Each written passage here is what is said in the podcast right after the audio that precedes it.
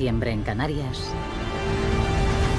la naturaleza despierta con toda su furia. Se ha comenzado a evacuar a algunos habitantes de las localidades más cercanas a la erupción volcánica. Tras la destrucción, ha nacido un mundo nuevo. Y ahora el ser humano lo pisa por primera vez. ¡Wow! ¡Qué pasada! ¿Qué profundidad tiene este, más o menos? Por lo menos 8 metros aquí. ¡Qué profundo, por favor! Mientras, investigadores de todo el planeta arriesgan sus vidas para descubrir el origen de esas erupciones. Hay el triple de concentración de CO2 que en el aire. Esto puede ocasionar la muerte en cuestión de segundos. ¿Qué hay en lo más profundo de las islas? ¡Wow! ¿Cómo sube? Una temperatura bastante alta. ¿Cuándo se apagará el fuego en el interior de La Palma? Esta es la historia de las Islas Canarias. Un viaje que comenzó hace más de 20 millones de años.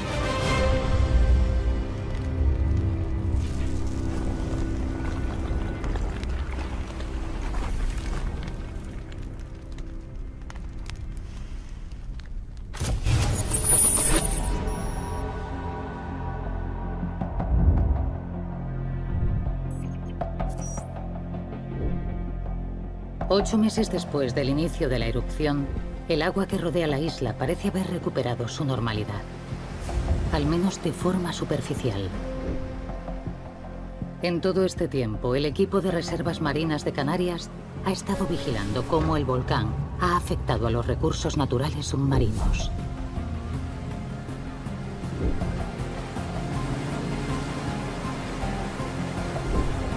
La Palma ha ganado 50 nuevas hectáreas de terreno, y no solo en la superficie. Bajo el mar también ha cambiado la orografía de la isla. La bióloga marina, Tamia Brito, va a sumergirse por primera vez tras la erupción para estudiar el nuevo paisaje marino debajo del delta de lava. Una expedición que no está exenta de peligros. Ahora que la llegada al mar, por lo menos no es superficial, a lo mejor está llegando por túneles volcánicos, pero no directamente, hay que tener cuidado sobre todo si hay movimiento debajo del mar, porque evidentemente la estructura en el determinados sitios debe estar más suelta que en otros sitios y hay que tener esos cuidados. Mientras Tamia se sumerge, el equipo científico del Ignacio Aldecoa de la Secretaría General de Pesca constata que la temperatura y el pH ya han vuelto a la normalidad. En un primer momento, la lava dejó un fondo marino desértico, que incluso les hizo temer por la reserva marina próxima. Pero lo que Tamia encuentra en su primera zambullida es motivo de esperanza. Ahora tenemos la suerte de poder observar los primeros indicios de colonización del medio marino. Podemos observar pequeños atisbos de llegada de algas a las zonas más rocosas y más nuevas.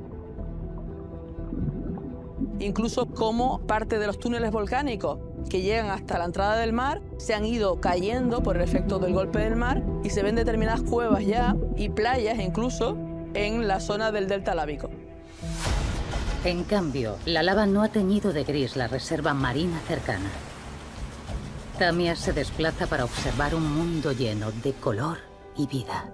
Una de las cosas principales que se hace sobre la reserva marina son censos visuales de peces, control de la expansión de las comunidades de algas, control de especies protegidas, por ejemplo, la langosta, todo lo que tenga que ver con la recuperación de la calidad de las aguas, que es importante para la recuperación pesquera, y también de los fondos. Mientras en las profundidades marinas la situación parece haber comenzado a estabilizarse, en la superficie los efectos del volcán aún son peligrosamente evidentes.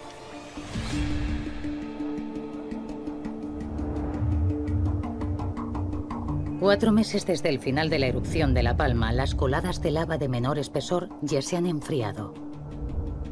No pasa lo mismo con las más grandes, de hasta 80 metros de grosor, que pueden tardar años. Cuando se enfrían quedan estas superficies rugosas, conocidas como malpaís. Pero caminar por donde hasta hace poco corría el fuego es la única opción que tienen los especialistas Inés Galindo y Octavio Fernández para observar, como no lo había hecho nadie, el estado del tubo volcánico generado por la erupción de 2021.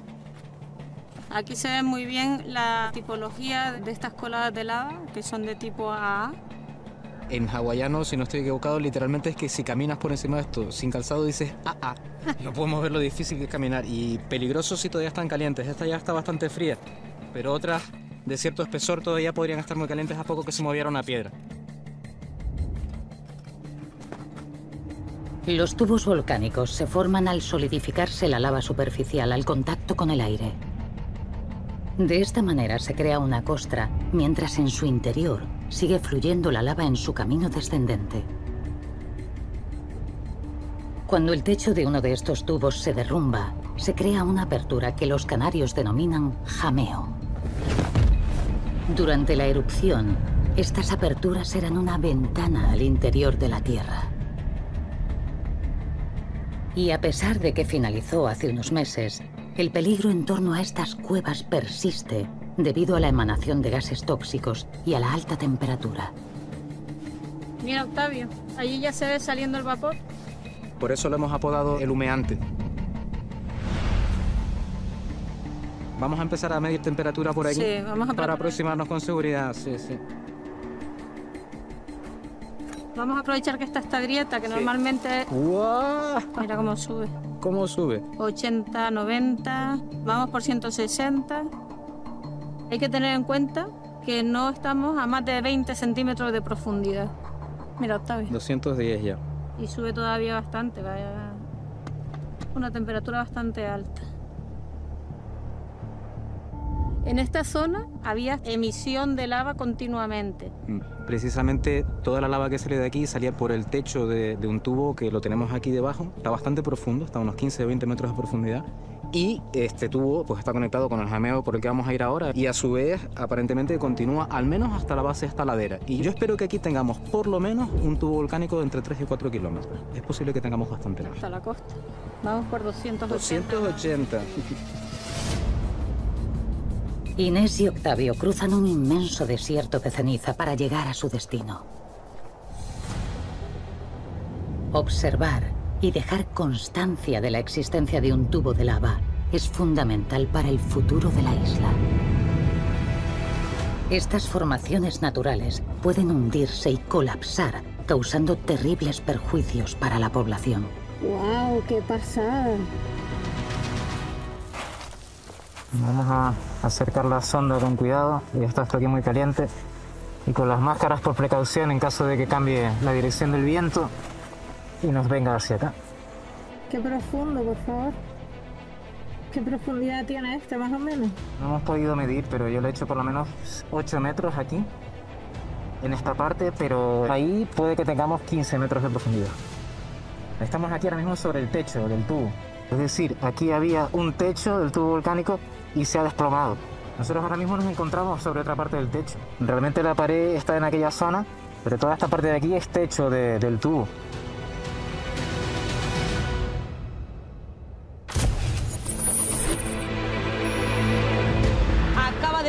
De producirse la erupción volcánica en la isla de La Palma. El 19 de septiembre de 2021, la Tierra se abre en cabeza de vaca. La gente nos contaban que después de sentir varios temblores de tierra escuchaban un estruendo muy muy fuerte y a partir de ese momento eh, veían cómo salía esa columna de humo. Desde ese momento la columna de humo, cenizas y por momentos lava ha sido constante. Hay vecinos que empezaban a correr, a gritar. Hemos visto caras de mucho miedo, de mucha preocupación. Algunas viviendas ya han sido alcanzadas por la lava, afectadas por el fuego. Más de 2.000 personas ya han sido evacuadas y están siendo trasladados al fuerte de Breña Baja.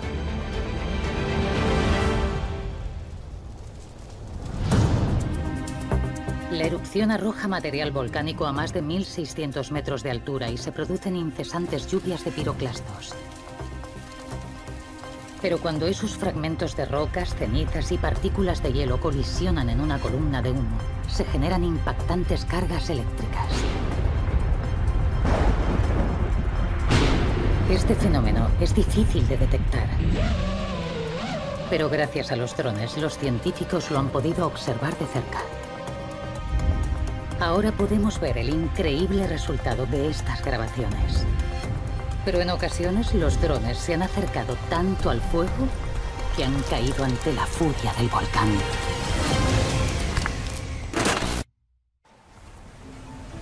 Hace unos 30 millones de años, un grupo de volcanes submarinos emergieron en pleno océano Atlántico.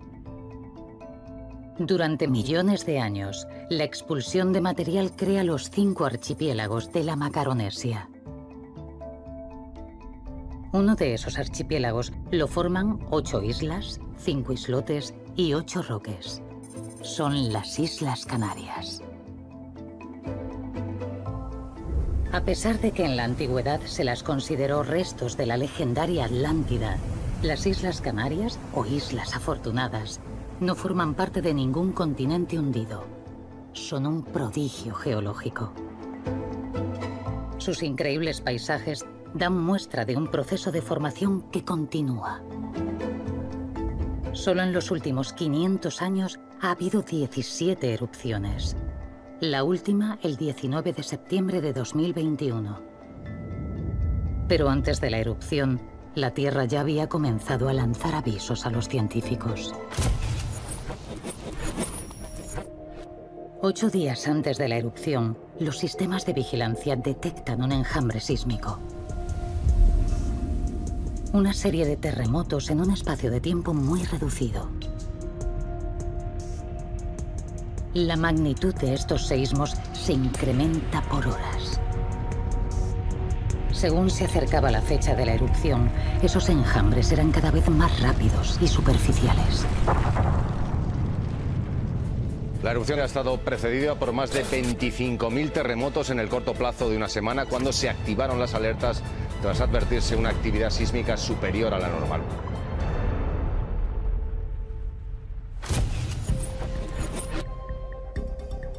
Tras 17 días de erupción, el volcán entra en fase de estabilidad.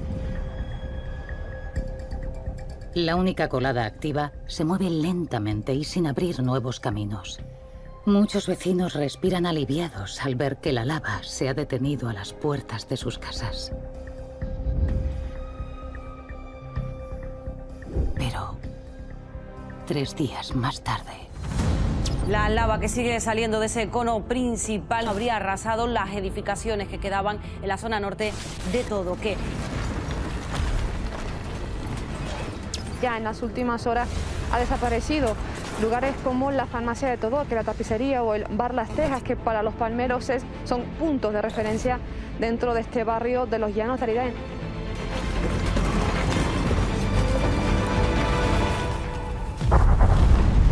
La ruptura del cono en su parte norte provocó el aumento de la expulsión de magma. Los ríos de lava empujaron grandes bloques de rocas. Estas bifurcaciones de la colada arrasaron cultivos y la población de Todoque. Pero no solo eso, otras infraestructuras sufrieron la furia de la naturaleza. 73 kilómetros de carreteras inservibles, cerca de 3.000 edificaciones destruidas y más de 1.200 hectáreas quedaron cubiertas por las coladas.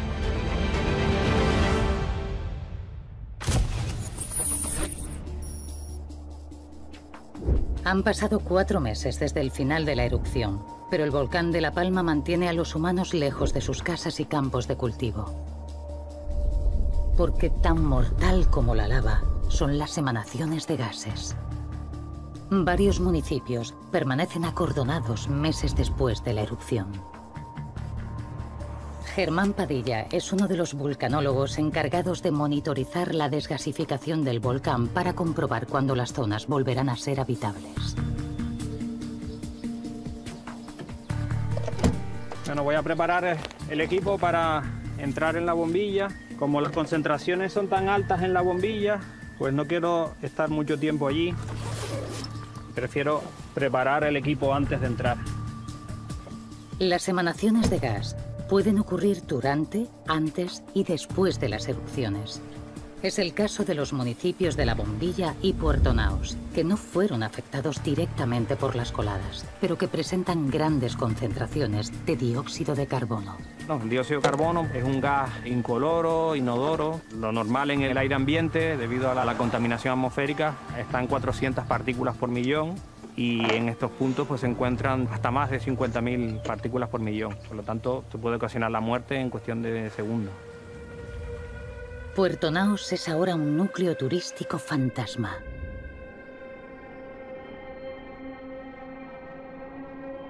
Junto a los habitantes de la bombilla, unas mil personas han tenido que abandonar sus casas y cerrar sus negocios de manera abrupta. Pero no porque hayan sido arrasados, sino porque el ambiente es irrespirable. Voy a entrar en la zona de la bombilla para verle un poco las concentraciones que se están acumulando en algunas casas. Son aproximadamente unos 3.300 metros cuadrados que estamos midiendo y al principio, justo al acabar la erupción, llegamos a medir más de 100 toneladas al día de dióxido de carbono. La bombilla es un pequeño municipio pesquero. Su paisaje no refleja la peligrosidad que se esconde en el aire. La cantidad de CO2 que surge en este lugar es unas 30 veces superior a la que emite todo el edificio volcánico. Unas cantidades incompatibles con la vida. El magma en su ascenso pues ha intentado salir y ahora pues se quedará por cientos de años enfriándose lentamente, pero ese magma está con gas, entonces está poco a poco desgasificándose y ha encontrado en esta zona pues una zona preferente de desgasificación a través de estructuras como fallas, fracturas. En los garajes, en alguna puerta de una casa, pues acercamos los sensores para ver cuál es la concentración que se ha estado acumulando. El dióxido de carbono es más pesado que el aire, por lo tanto tiende a irse al suelo y es en el suelo donde se encuentran las mayores concentraciones de gases. De hecho, a nivel de suelo puede llegar a más de 50.000 toneladas y hasta las cucarachas llegan a morirse por esas altas concentraciones.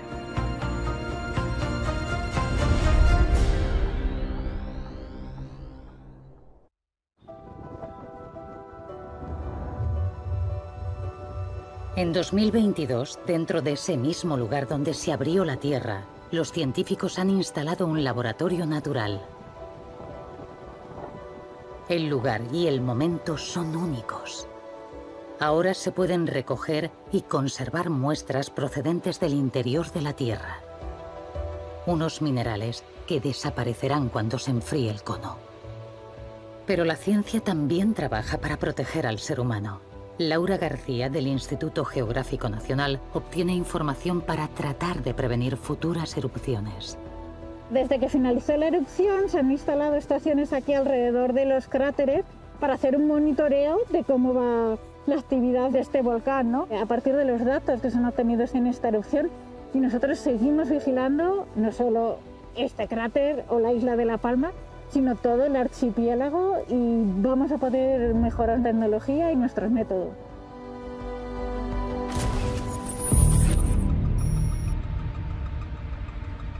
La segunda lengua de lava llega al mar unas semanas después que la primera.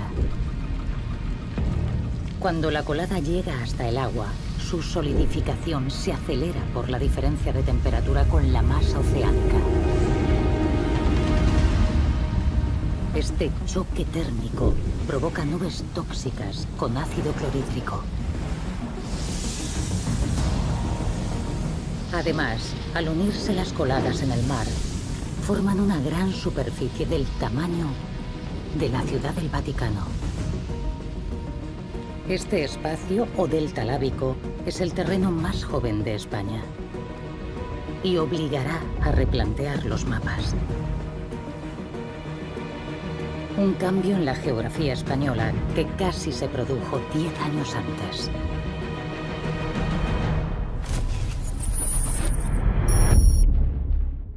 en directo a la isla de Hierro para conocer la última hora de esa erupción volcánica submarina a 7 kilómetros de la costa. Han habido unos 20 seísmos. Aquí, justo en esta zona, bajo el mar, se está registrando una erupción volcánica.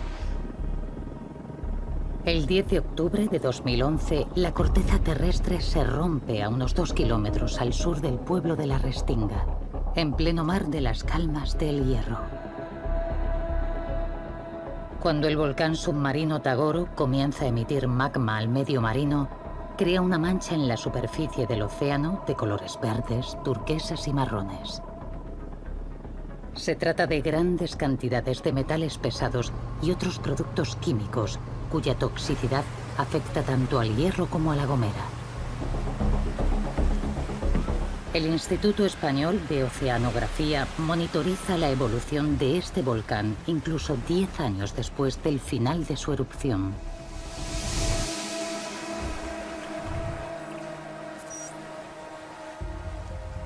Pues este buque oceanográfico, tanto el Ángeles Alvariño como el Ramón Margalef, eh, tiene la capacidad de poder hacer levantamientos topobatimétricos del fondo marino, es decir, reconstrucciones del fondo marino en tres dimensiones. Utiliza para ello una sonda multiaje en la que emite un abanico de pulsos sónicos que, por el tiempo que tardan en ir hacia el fondo y rebotar, pues pueden calcular la profundidad.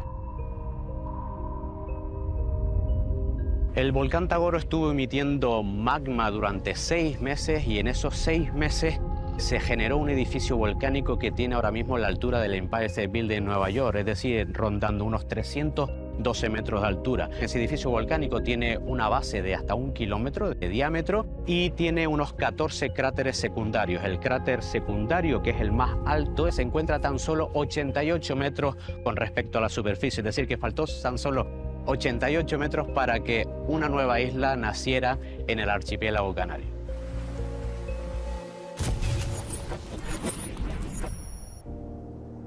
Las actuales Islas Canarias son solo un eslabón en una cadena viva de millones de años que incluye formaciones erosionadas y volcanes submarinos. Se trata de abuelas, madres e hijas de las Canarias.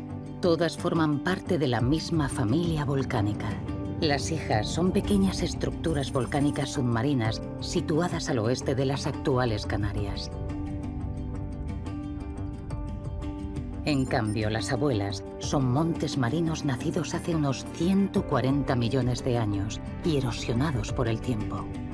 Incluso algunos llegaron a ser islas muy parecidas a las Canarias que conocemos. Las abuelas desaparecieron y muchas de las actuales islas correrán su misma suerte. En Canarias no hace falta bucear para ver formaciones con miles de años de antigüedad. Hay lugares tan espectaculares y desconocidos como las cuevas de Ajuy. Su origen geológico es incluso anterior a la formación de la isla de Fuerteventura. Sus rocas emergieron a 3.000 metros de profundidad en la corteza terrestre. Después, se convirtieron en el refugio ideal de piratas y bandidos. Incluso subiendo cientos de metros sobre el nivel del mar, podemos localizar formaciones submarinas en Canarias. En la caldera de Taburiente se pueden encontrar las raíces mismas de un volcán submarino, algo prácticamente único en el mundo. El geólogo Ramón Casillas se adentra en el escarpado interior de la caldera para estudiar cómo estas formaciones resisten a cientos de metros sobre el nivel del mar que veamos rocas volcánicas submarinas por encima del nivel del mar actual, a unos 1.200 metros de altura, se debe a que la isla se ha tenido que elevar, pero además de elevarse, ha tenido que erosionarse la parte que cubría ese edificio submarino. La formación de las Islas Canarias es una combinación entre procesos constructivos del relieve y procesos destructivos del relieve. Islas orientales como Lanzarote o Fuerteventura se caracterizan porque en los procesos de destrucción insular han sido mucho más importantes que los procesos de crecimiento insular y son islas bastante planas con elevaciones escasas. De manera lenta y silenciosa, la erosión acaba con las islas.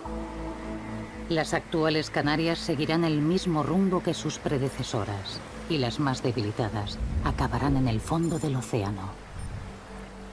En Lanzarote, Nieves Sánchez, del Instituto Geológico Minero de España, observa la evolución de las islas más veteranas. Lanzarote es una de las islas canarias más antiguas y empezó a emerger por encima del nivel del mar hace 15 millones de años.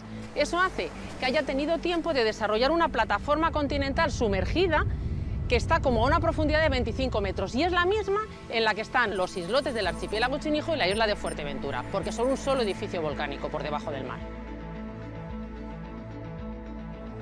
Estas islas están abocadas a desaparecer. En sus riscos se aprecian valles que han quedado cortados por los deslizamientos de tierra, grandes llanuras creadas por la erosión e incluso playas formadas por materiales procedentes del fondo oceánico.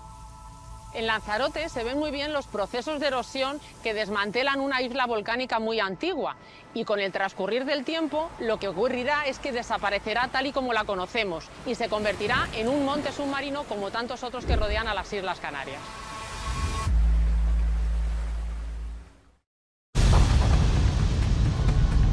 Debajo de las Islas Canarias se encuentra el magma a la espera de salir a la superficie. Este monstruo vivo provoca miedo y admiración por partes iguales. En La Palma lo saben bien, y es que no hay que retroceder mucho para comprobar que la historia se repite.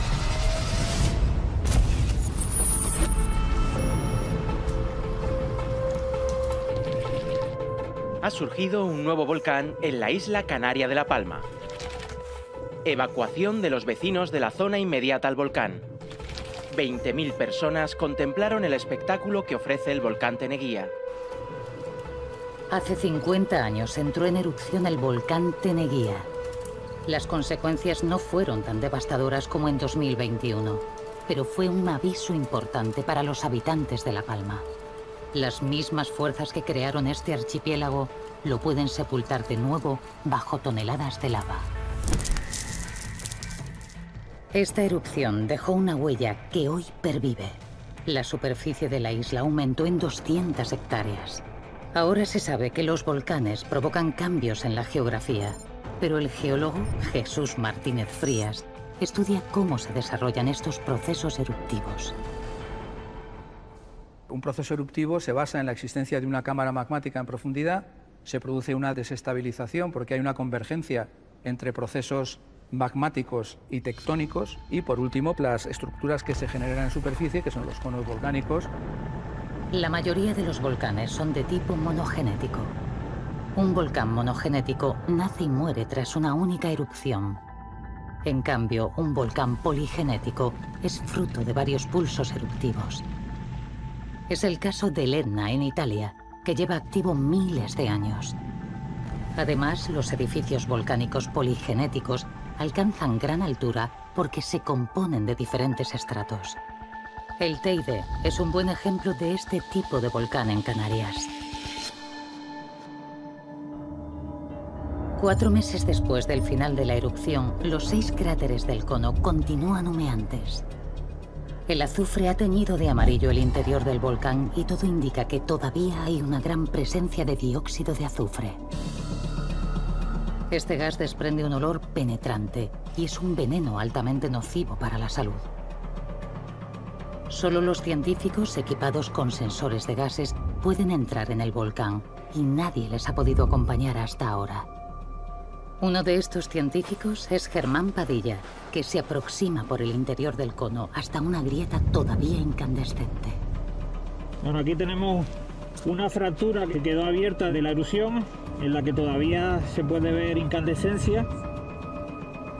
Esta zona es una zona un poco inestable, en la que hay pequeños derrumbamientos y puede estar conectado con alguna otra fractura, entonces hay que tener mucho cuidado de pasar cerca. Con una cámara térmica hemos llegado a medir 800 grados centígrados, a pesar de que la erupción acabó hace unos buenos meses. El equipo del Instituto Volcanológico de Canarias se adentra aún más en la boca del volcán para determinar su estado. Tienen que comparar los gases que emanan de las fisuras.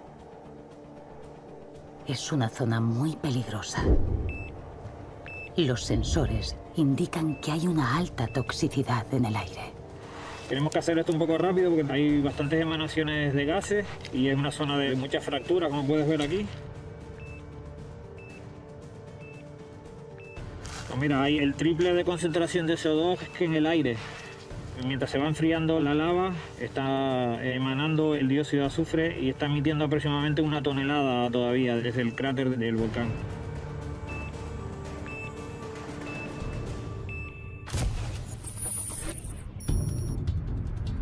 El 30 de noviembre de 2021, el suelo de La Palma tiembla como no lo había hecho nunca desde el comienzo de la erupción. 375 seísmos en 24 horas.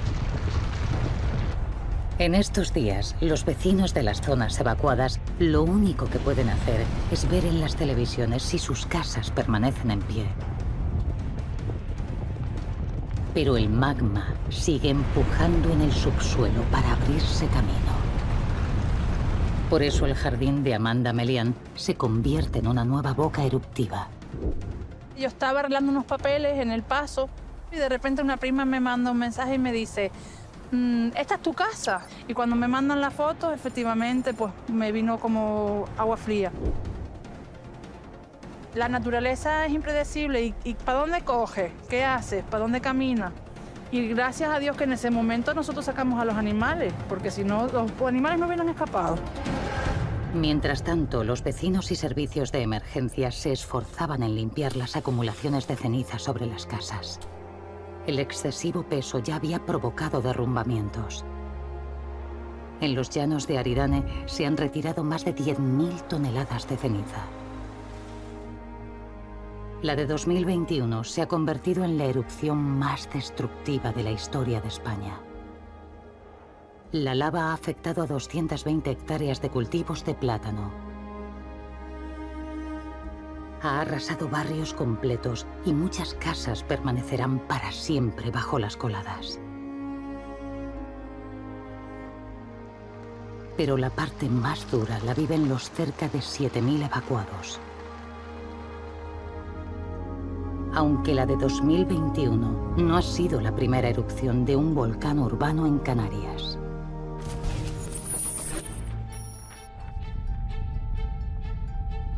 A principios del siglo XVIII, la tierra tiembla en Tenerife. Las coladas del volcán Arenas Negras atraviesan una ciudad entera y arrasan el principal puerto comercial de la isla.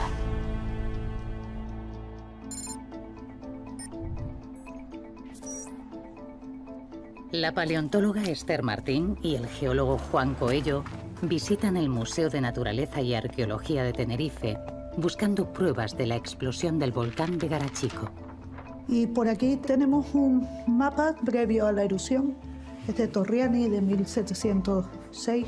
Garachico era una de las villas más importantes de la isla, porque el puerto eh, le daba una gran actividad económica.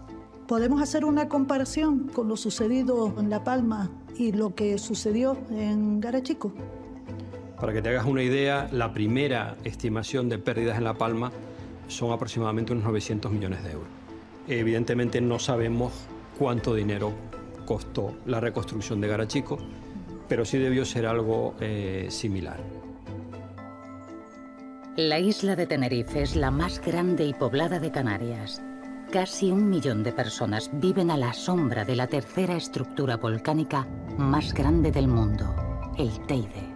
Su última erupción fue en 1909, pero hace mucho menos tiempo, el 12 de julio de 2022.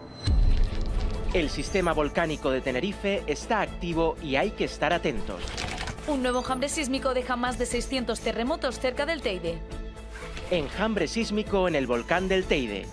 ¿Son los terremotos señal de una nueva erupción volcánica? ¿Qué ocurriría si sucediese una erupción en el Teide? Eso es muy difícil de predecir. Lo que sí sabemos es que habría sin duda alguna afecciones porque la isla en este momento tiene una densidad de población tan grande que es prácticamente imposible que ninguna población resultara afectada si el Teide entrara en erupción.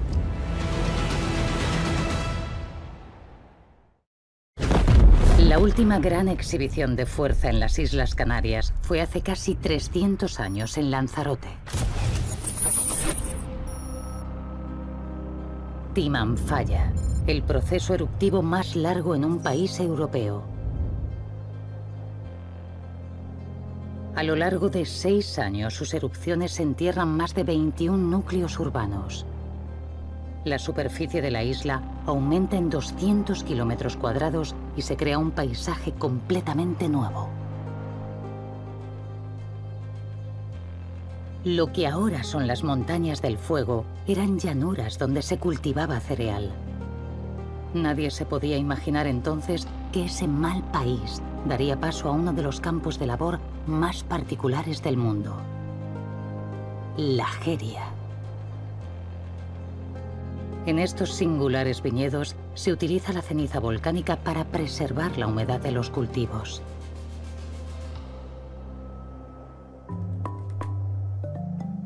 Pero tres siglos después de la erupción, aún hay fuego en el interior de Timanfaya.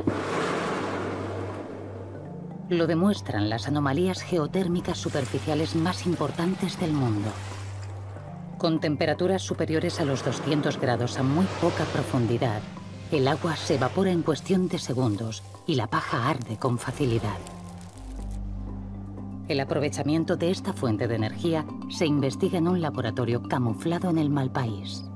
En Timanfaya está este laboratorio geodinámico que está oculto a la vista de los visitantes.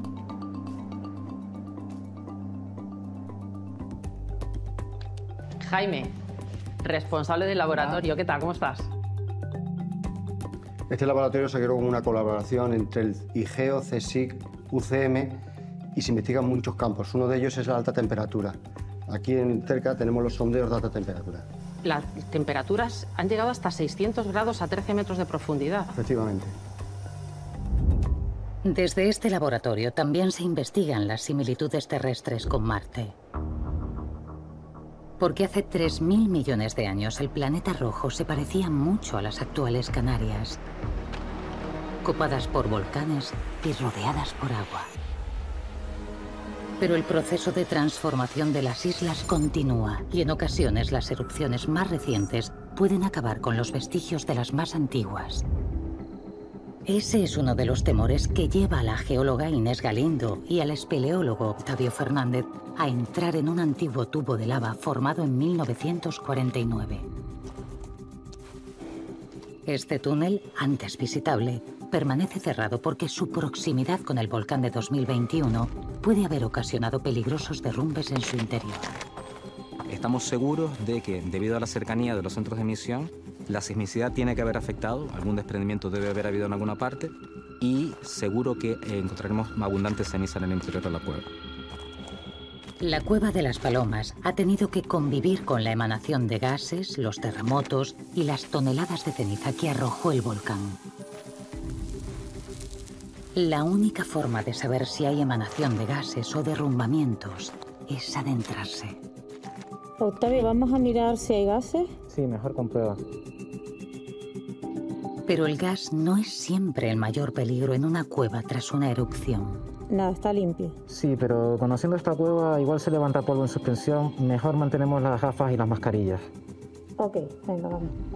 Este polvo está compuesto por minerales microscópicos con aristas. Esas partículas finas pueden llegar hasta los pulmones y generar una afección grave a personas con patologías previas.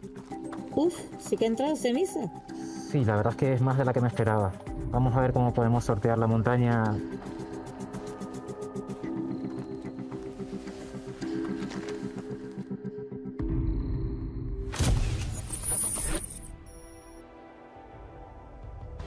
La erupción ha terminado. Las autoridades dan por terminada la erupción del volcán de La Palma tras 10 días sin actividad. Es una muy buena noticia este 25 de diciembre, ¿verdad?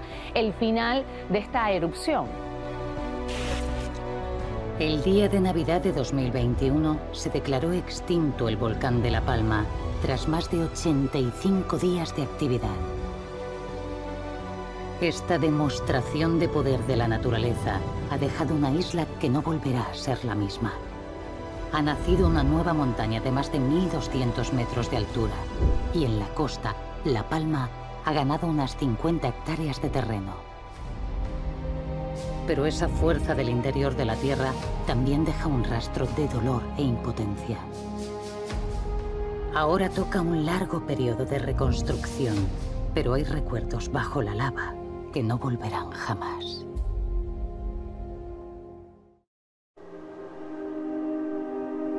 Los canarios han convertido los volcanes y sus consecuencias en un importante reclamo turístico. Algunos tan conocidos como el Roque Nublo, en Gran Canaria, los Jameos del Agua y la Cueva de los Verdes, en Lanzarote, u otros no tan conocidos como la Cueva del Viento, en Tenerife. Con más de 18 kilómetros de galerías, en su mayor parte sin explorar, es el tubo lábico más grande en un país europeo.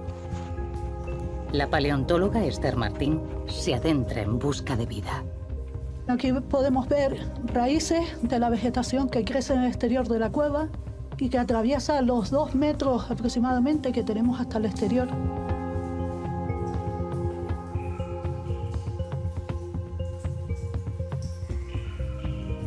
Estas raíces son además muy buenas para entrar los nutrientes que alimentan a la fauna de invertebrados que viven dentro de la cueva. Siguiendo estas raíces hasta el exterior, descubrimos un mundo lleno de vida. Los volcanes fueron el germen de la vida en la Tierra. Durante las erupciones expulsan una gran cantidad de materiales que con el tiempo se transforman en una rica fuente de minerales que es aprovechada por animales y plantas. Los volcanes nos permiten conocer, como si fuera un libro abierto, lo que ocurre en el interior de la Tierra, también comprender cómo es su evolución para la generación de, nuevos minerales y nuevas fases rocosas y mineralógicas. La vigilancia volcánica hay que apostar por ella para prevenir eh, futuras erupciones volcánicas y sin duda la población debe conocer los peligros volcánicos, conocer cómo son las alarmas, cómo, cómo se comporta un volcán. Nos queda la gran esperanza y la certeza de que el mar se recuperará, volverán los recursos pesqueros a la zona donde ha sido afectada por la llegada de esta lava al medio marino.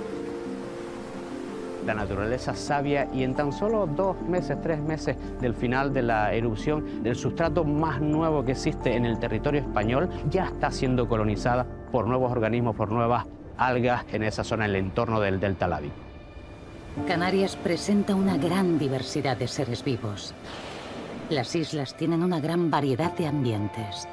Agua, desiertos, o cumbres nevadas forman parte de un único archipiélago. Pero las mismas fuerzas que crearon este paraíso natural pueden sepultarlo de nuevo bajo la lava. Para el hombre puede parecer una catástrofe, pero para la naturaleza será tan solo un paso más en la construcción de las islas. Aquí vemos los pinos otra vez brotando.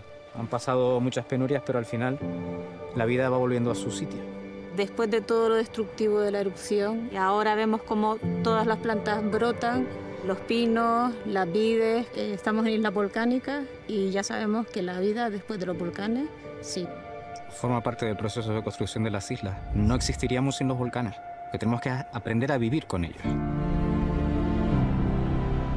En el fondo del Océano Atlántico, a miles de metros de profundidad, están esperando para emerger decenas de volcanes marinos. En el futuro las Canarias serán muy diferentes. Habrá más islas nacidas del fuego de los volcanes. Pero también habrá otras que desaparecerán. Es el proceso constante al que asistimos como fruto de la transformación del planeta. Y aunque está claro que las consecuencias de las erupciones volcánicas son difíciles de olvidar, en Canarias dejarán un rastro que pervivirá más allá que cualquier ser vivo.